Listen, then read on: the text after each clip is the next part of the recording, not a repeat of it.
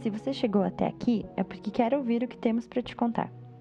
A Florene é estudante de Ciências Sociais da USP e topou participar do documentário Marcas de Histórias Não Vividas para contar um pouco mais sobre a sua experiência com o abandono paterno.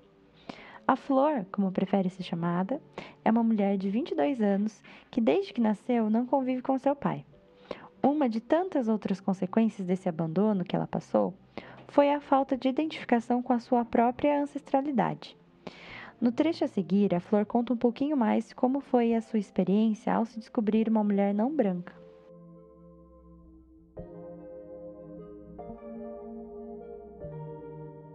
Eu estudava no NCN e ela é um núcleo de consciência negra lá da USP, o cursinho popular. E aí.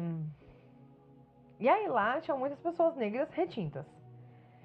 E assim, eu sempre entendi que eu não era branca, mas eu não entendi o que eu era. Aí, como o sistema coloca como pardo, e pardo é o quê? É nada. Você não sabe o que você é? Quando você é pardo, você é só colocado como lá, alguma coisa. Eu achava que eu era parda. E ok. No LCN, eles questionam muito essa posição do que é ser o pardo, né? Só que por conta do, do, do NCN ser um lugar que mistura o ensino com a militância, algumas coisas se perdem, né? E eu fui entender isso depois. Saí do NCN, entrei nas sociais. Não tinha dúvida de que eu era negra nas sociais, né?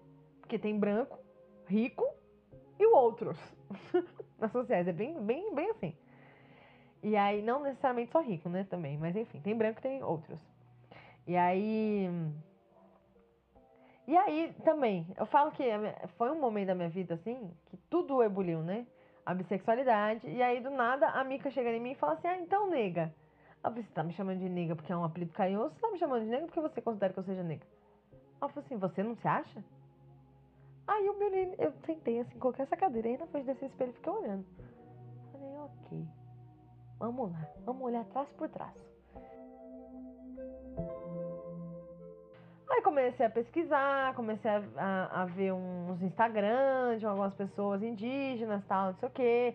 Comecei a entender que indígena não é só quem tá na aldeia e tudo mais. E aí eu peguei e falei assim. Aí primeiro entendi enquanto uma pessoa negra. Aí eu cheguei nos meus amigos que eu sabia que eram negros e, e queria quase que um aprovamento. Tipo assim, você acha que eu sou negra? A pessoa fala, sim, eu falava, ah, ok, eu sou negra. Se a pessoa falasse não, eu ficava tipo, hum, não sei se eu sou. E aí um dia eu conversei com um amigo que foi um professor meu do núcleo, ele falou assim, Flor, a, a negritude, ela não tá no o outro negro que te aprova. Ela tá no você sentar, pensar, olhar seus ancestrais, e aí ele me explicou, né? Quem veio antes de você, sua avó, seu avô, quem veio antes disso. E ver se você se sente parte disso.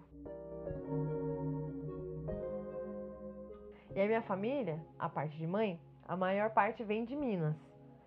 E Minas tem muita gente branca, mas porque também teve muita lavoura de café e consequentemente teve muito estupro de pessoas pretas, né? Assim, mulheres negras. E aí, tipo, falei assim, ok, mas tem o lado do meu pai, deixa eu olhar. Aí busquei umas fotos que eu tenho do meu avô, umas fotos que eu tenho da minha avó. Falei, nossa, os traços da minha avó realmente. Do meu avô, realmente. Mas meu avô tem uma mistura mesmo, assim. Meu avô tem um, tinha um blackzão e tal, mas assim, os traços, fenotipicamente falando, eram bem os traços de pessoas indígenas. E aí, meu pai, gente. Meu pai, quando novo, era um índiozinho, minha tia, outra índiazinha. E aí eu falei, aí eu cheguei na minha, minha tia e perguntei, tia, o meu avô, ele falava muito de, de aldeia, falava, falava assim. Ele não falava muito, mas ele dizia que a avó dele vivia numa aldeia no Ceará.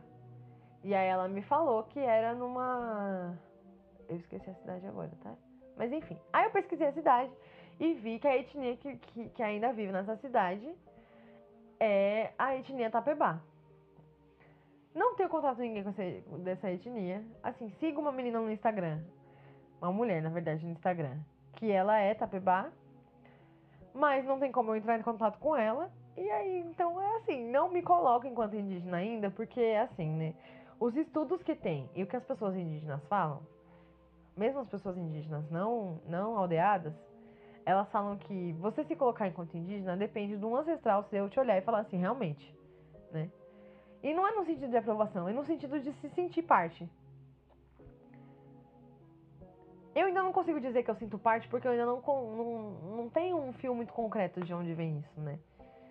E aí. Só que assim, o que eu tenho feito é tentado entender quais são os costumes que eu tenho que podem ter vindo de uma ancestral indígena, sabe?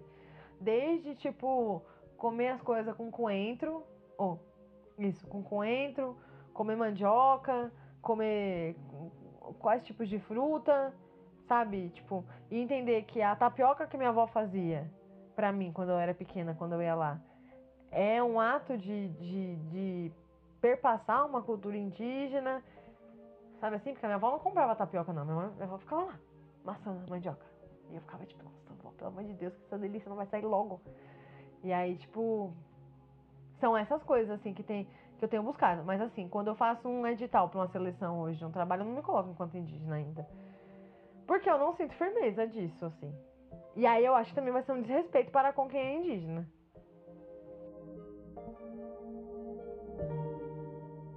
Mas a busca da flor por sua identidade indígena esbarra em um fato. Todos esses traços em sua aparência vêm da sua similaridade física com seu pai. E por um tempo, essa má convivência entre os dois foi um empecilho para que ela buscasse com mais profundidade essas suas raízes. Mas em uma recente viagem que Florene realizou com seu pai, acendeu em ambos uma vontade de realizar essa procura, que é ancestral.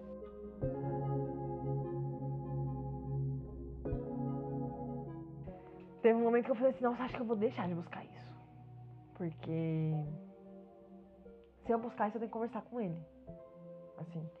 Mas, assim, na viagem eu percebi que ele acha interessante o fato de eu querer buscar isso, assim. E ele fala, não, a gente pode planejar uma viagem pro Ceará pra gente ver os nossos parentes de lá e ver se eles falam sobre isso e tal.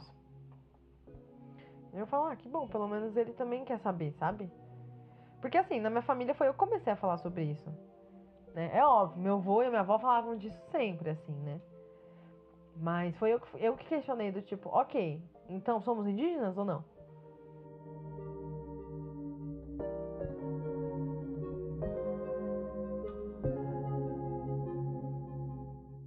Os relatos desses podcasts são conteúdos extras que acabaram não entrando no corte final do projeto, mas que nem por isso deixam de ser extremamente importantes para dar voz a esses personagens e suas complexidades e marcas que o abandono paterno causou. Nos próximos quatro episódios, você conhecerá um pouco mais de Alex, Daniela, Flor e Leonardo. Esperamos que esse conteúdo marque você.